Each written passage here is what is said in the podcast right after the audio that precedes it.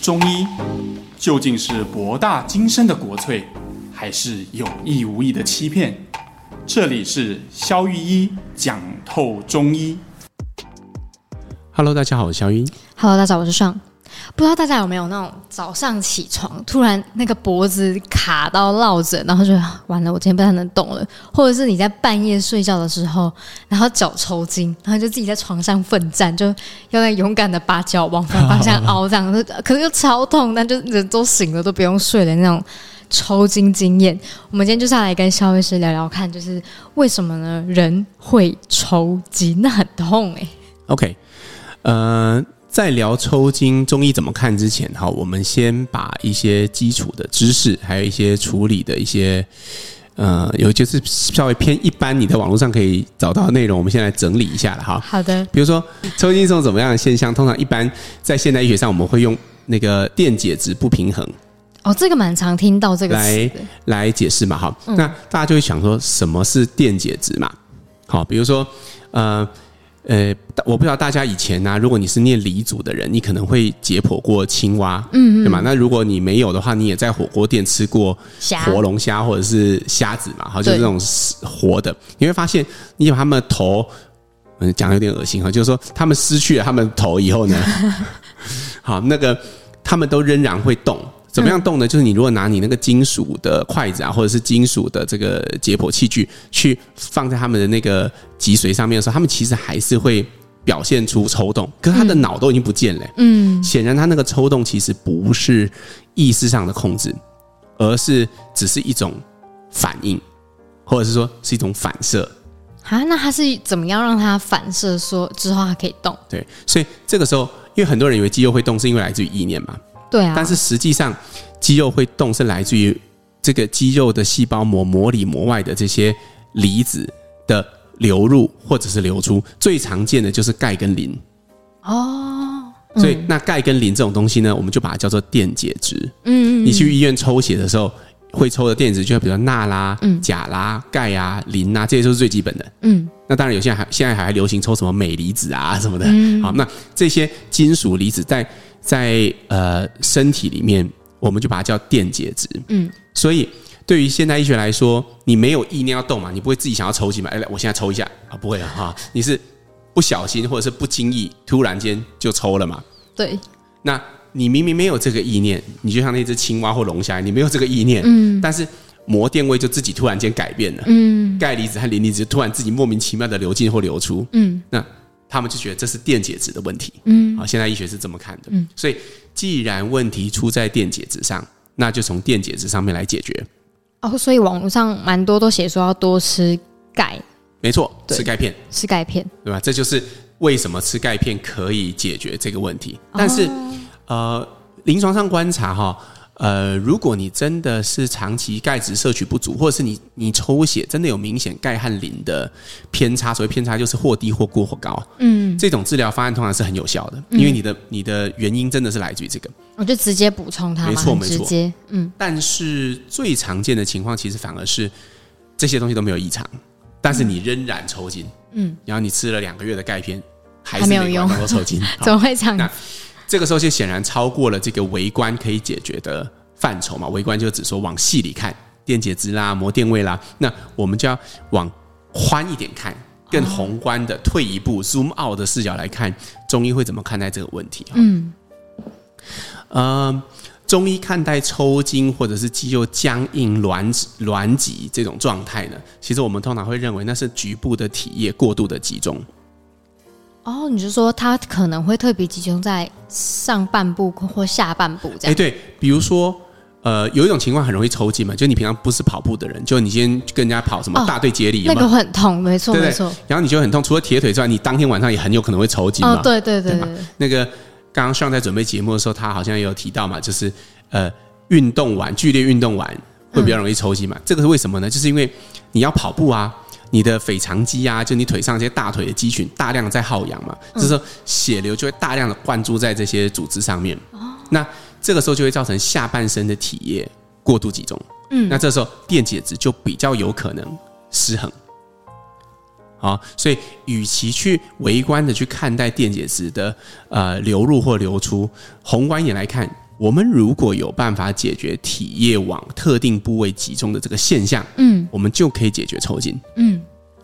那为什么会有一些人他是容易落枕，有一些人是老是脚抽筋，就好像会有感觉，好像我身边啦比较少听到说他落枕，可是然后就很少听到他脚抽筋。但有些人就是固定脚抽筋，像我就是脚抽筋的类型，哦、但是我们就从不落枕。这也是一个很有趣的议题嘛，就是说有些人都是抽特定的部位，有些人只抽小腿，有些人只抽、啊、还有什么眼皮会跳嘛？啊、对，就是有些人是抽特定部位嘛。那这些部位就微观来看，嗯。是一样的事情发生在不同的地方哦，对啊。但是就巨观的环境来看，其实体液的分布就完全不同嘛。嗯，举例来说，如果你上网去找呃脚抽筋，嗯，然后 dash 不是 dash space，然后中医治疗，嗯，你就会找到有一个千古名方嘛，就是芍药甘草汤。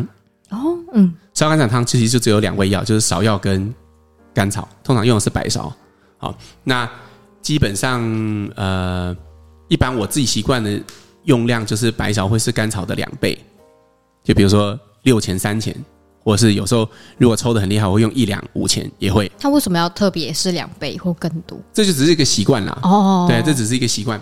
但是重点是，为什么芍药甘草汤对于这种比较偏向下肢脚抽筋这些现象会有明显的缓解效果呢？嗯，那就是回到我们刚刚讲的。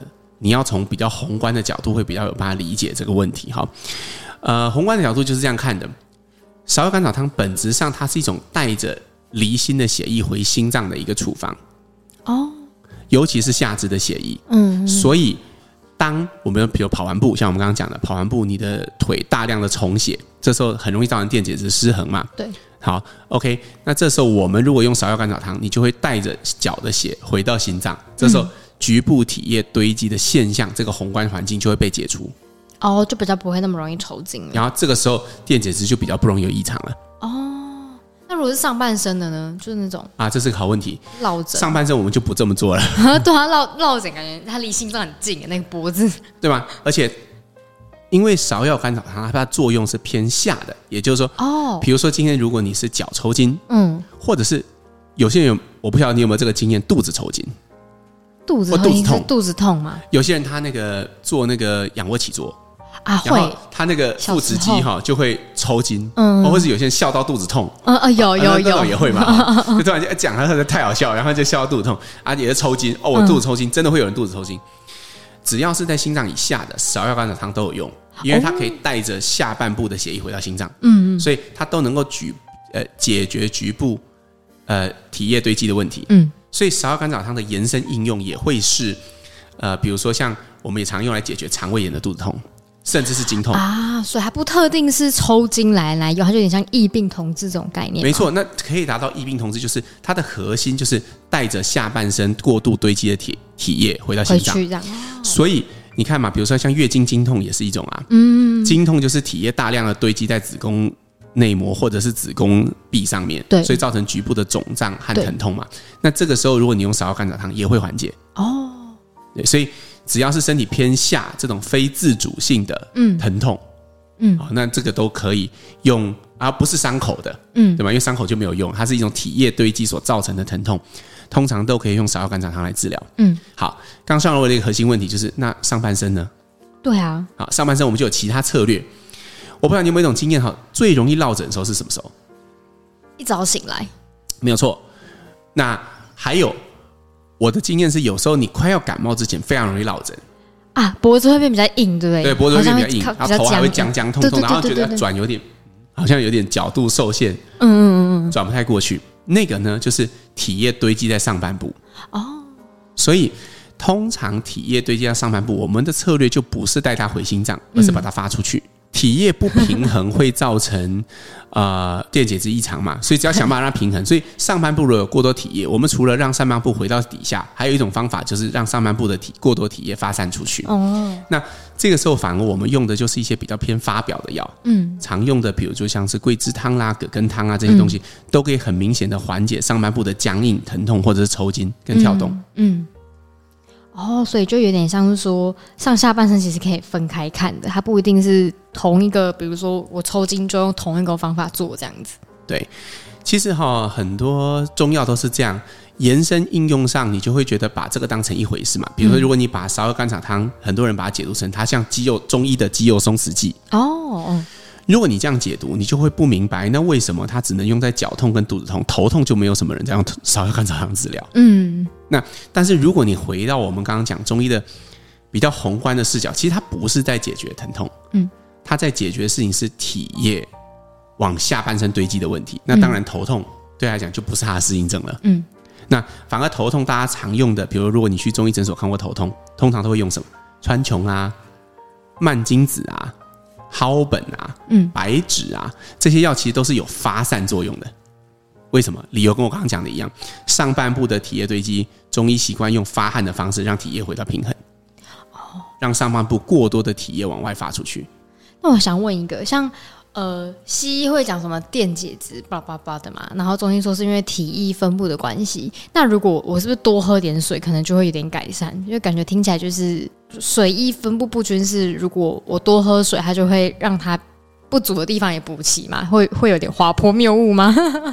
当然了哈，哎，如果你对滑坡谬误这个词充满兴趣，你建议你回去听我们上一集哈，就我们有解释的为什么。然后刚刚我们又开始讲大量的故事了嘛？对对对对。那同时你就是要。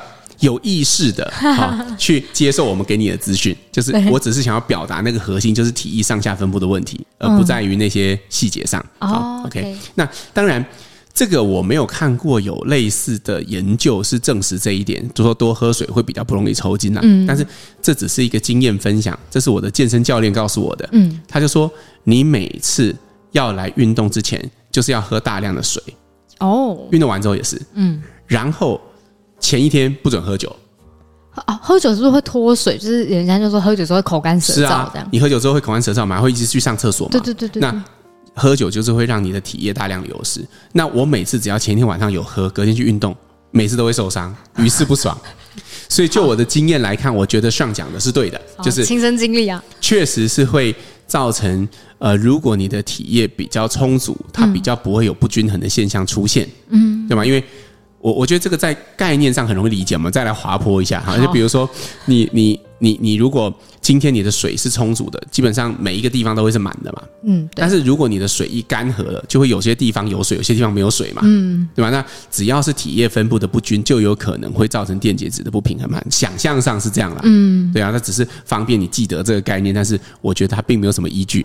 好哟，那请小姐是不是今天帮我们总结一下关于抽筋的一些治疗，还有中医的观念？OK，原本呢，如果谈抽筋是很简单啦，我们常用的方子就是两类，一类就是像芍药甘草汤，一类就是像发散发表的药，比如像葛根汤、桂枝汤之类的。嗯，那我们只是借由这个小小的主题呢，往下深入去分区分出，哎、欸，现代医学和中医在看法上的差异。嗯，现代医学习惯从微小再微小的方向去看，对，于是他们会看到哦，肌肉的。非自主收缩是来自于膜电位的变化，而膜电位的变化又是来自于钙和磷的不平衡所造成的。嗯，所以治疗方式就是调节电解质，吃钙片，对吗？但是中医习惯用一个更微观的、呃更宏观的角度去看待问题。那我不知道这些电解质不平衡的问题，但呃，在抽筋以前，我做了哪些事呢？我可能是去跑步了。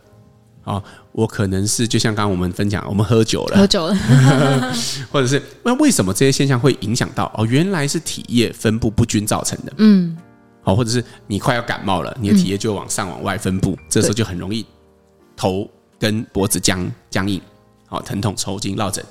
那所以看到了这一层之后，我们就发展出了一个完全不同的治疗策略，治疗的目标就从抑制抽筋。转移到如何让体液分布正常。嗯，对，在下的部分，通常我们会应用像芍药甘草汤这一类的处方，让我们的体液重新回到心脏，嗯，让它重新回到平衡。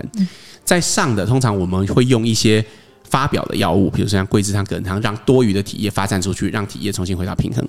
当然，呃，在这边还是要提提醒了哈，就是说你不要听了这一集你就自己去抓药来治疗自己的抽筋，这只是一种概略性的方向治疗，就好像。嗯，有些腿肿的患者，嗯，我觉得他实在太肿了，我就不想让这些体液带回心脏，我反而可能是用一些利湿的方法。哦，对，让这些水液从下排出去。就其实一个治疗策略就跟打战一样，我们需要好的去评估你身体的状况，我们才能够真的很谨慎的拟出好的下一步。嗯，我们刚讲的只是这个目的，不是要你自己治疗你的抽筋，而是告诉你说，这个中间呢，我们借由抽筋这个小事，可以看到现代医学和中医本质上在看待疾病的那种不同的视角。嗯，确实。好哟，那又来到本周念留言的时间。好，那本周的第一则留言呢，他问说：“小编你好，可以帮忙询问一下肖医师，对于已经拿掉子宫的女性，还是会每个月都会觉得腹闷，然后腰酸，是否是吃中药有会有机会调整的呢？而且拿掉子宫后啊，因为她的妹妹常常会觉得腹部那个下坠感很不舒服，而且今年下半年开始食欲降低非常多，加上妹妹本身是老师，还有校外唱歌那两头烧，这样看到她变得很消瘦，觉得很担心。啊，如果一个字回答的话，答案是肯定的。好，那当然。呃，拿掉子宫不来月经是必然嘛，因为你没有子宫内膜。但，嗯，如果是在一般的情况下，要看开刀的原因是什么啦。如果呃你拿掉子宫的原因是因为很大颗的肌瘤或者是什么，有可能你会保留卵巢嘛。嗯，对。在大部分的情况下，那既然保留了卵巢，你身体就还是会有荷尔蒙的变化。嗯，所以那种周期感觉到肿胀、重坠感，那个其实还是经前症候群的一部分。哦。虽然你不会来月经了，就你内膜没有反应，但是你身体其他地方还是会肿嘛，还是会胸胀，还是会干嘛的？对对对。所以，呃，我的建议当然是，它其实是肯定可以用中医的方式帮到你的，而且这可能也是你目前能选择的方式里面最好的。嗯，好的。好，那下一个留言呢？他说：“先谢谢肖医师推出线上课程，他觉得很开心。”白一直很想有系统学习中医的路人。好，然后下一段他写着说：“首先想要谢谢肖医师的很多观念，让他的想法跟视野打开许多，他才不要当中医的义和团。”好好笑。他说：“然后也谢谢学爽对于制作节目的用心，虽然平常。”都没有在用脸书，但为了留言点进来，觉得那个贴文跟图片制作的很好。下一段呢，他想问的是：心爱的家人确诊红斑性狼疮十几年，那一开始确诊的主治医师是一个温柔亲切的人，所以也一路都是他在做那个病况追踪跟后续治疗。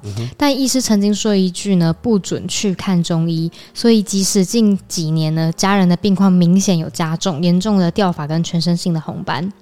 嗯哼，也只是听闻一直加重类固醇的剂量，不见成效。家人始终没有想改变对现代医学的信仰，很想要听听肖医师对于红斑性狼疮这个主题的看法。因为免疫系统疾病很像一个隐形的利器，有时候你越想努力，反而因此会增加压力而加重病况，令人会有点沮丧跟灰心。嗯嗯，我觉得这个听众的留言哈，我觉得光是从留言都可以。感觉得到那种挫败跟无力的感觉了，确实就像你讲的，有时候身体确实就是不听我们的嘛。嗯，想说你为什么要这样发作呢？他说往反方向去这样，对对，呃，可以感觉到那种无力感。那当然，呃，我知道现在还是有一些风湿免疫科医师是禁止患者看中医的。哦，我为什么知道呢？就是因为这些患者偷偷看我嘛，哦，所以我就知道。对啊，那那那个指数降了。他还是没有跟他的医生讲嘛，所以他就是呃，所以在很多情况下，呃，这种情况也不只存在风湿免疫科而已来，比如说包括很多不孕症中心也禁止患者看中医嘛，啊、他们觉得那会干扰他们的疗程嘛。是但是、呃、如果表达个人的经验，我会觉得中医绝对帮得上忙，嗯，因为尤其是像红斑性狼疮、类风湿性关节这种，其实。呃，用中医控制很好，我不敢说治愈啦，因为有时候就算指数正常，你也不知道它哪一天会再重新 flare up 嘛，所以你不太知道它到底算不算治愈，但是至少控制良好，嗯，然后症状上，呃，基本上他可以过得跟正常人一样的生活品质，我觉得呃不是少数啦，嗯，所以我觉得给身体一个。或者说给家心爱的家人一个机会，我觉得是很鼓励你这样做。当然，我觉得本人的意愿非常非常重要。嗯，对对对。对，如果说他本人就是很抗拒，我觉得这个时候其实也帮不了他，因为有时候开了药，他也不见得会吃。哦，对了。或者是说吃了有些不舒服，他也不一定一定撑得过去。嗯，嗯对啊。但是完全就是可以收到说，诶，你想要帮家人找一个新的可能性。但如果就专业上的立场，我会觉得这个可能性是存在的。嗯嗯，好的。好，那下一个留言呢？他说：“肖律师你好，他听了你二零二一年分享的脂漏性皮肤炎那一集的 podcast，想要一个问题想要询问哦。他说他的女儿十一岁，然后从七月开始就咳嗽、干咳，到现在一直没有缓和的迹象。然后听了你的分析后，他觉得。”他的女儿应该是你所说的那一类的患者，就是这个超级的完美主义者，因为他从婴儿时期就都不好睡。那他们住在英国，然后这个中医材料缺乏的地方，有什么样的方式可以帮他的女儿改善他的情况吗？然后还有说，他也有预购了你的初进阶的课程，这样子，希望可以未来在英国这么远的地方有更多的知识可以照顾他的家人。然后也谢谢你阅读这个讯息，我。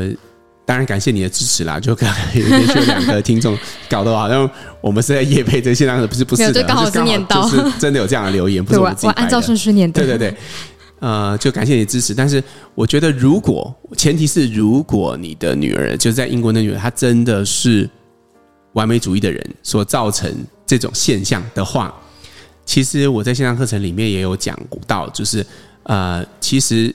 这种很有可能是我们说的干预或者是财户人，对吧？嗯、那最推荐的事情，其实我们在节目里面前面节目有提过，就是冥想，嗯，就是不带有任何宗教意涵的冥想也可以，就是呃，只是为了要让他的感官比较专注在当下，因为你说他可能没有办法看中医，可能没办法吃中药，那个环境不合适，但是冥想是你不管到世界。各地都可以做的，嗯，那我可以很负责任的告诉你，我很多患者这样推荐之后，他们都有感觉到那个冥想对于像这样类型皮肤炎的患者，其实有明显的缓解作用，嗯，然后他们自己也会慢慢有对身体有一种觉察，就是我只要紧张，或者是我最近有事情要忙的时候，嗯，他们的皮肤就会比较严重。哦，他说对于自己情绪跟身体的连接比较明确，可以发现到一些蹊跷。那这些觉察越明显，嗯、其实。他就会能够越从，他就建立一个反馈嘛。哦，我最近开始发皮肤炎，哦，我自己又给自己太大的压力，他自己会知道这件事情，他会意识这件事情。有很多人他会一直往那个坏的方向去，是因为他没有办法收到这个反馈讯号。对，他会觉得啊，我只是皮肤炎而已，哦，我觉得还好。你问他会不会累？不会啊。你会不会压力大不大？不会。然后有时候我就会依然开出我觉得可能是偏干预的处方，旁边的学生就等患者走出去就会问啊。学长，他不是说他压力不大吗？吗 对，我说越是还好的人，就越是这一型的。嗯，如果一开始进门就开始狂抱怨他的老板呐、啊，然后说哦，我跟你讲，医生，我真的压力非常大，所以哈，我我看 这种反而大部分都不是，他们以为他们自己是，但其实他们已经有对自己有这一层觉察了。嗯，所以通常这不会是他们的问题。嗯，觉察就像一道光嘛，嗯，就是你只要。能够看到的就不是问题，重点是那些黑暗我们无法触及或无法看到的部分。真的啊，没错，心有戚戚焉，觉得那个会叫的其实都不太痛，不太会叫的其实他们真的蛮严重，只是还没感觉。对对对 对，好了，那本周的留言就到这边。那我们十二月的直播呢，是在十二月的十三号。嗯，对，那大家记得就是上我们的粉丝专业跟我们互动哦。那今天的节目就到这边，我们下次再见了，拜拜拜。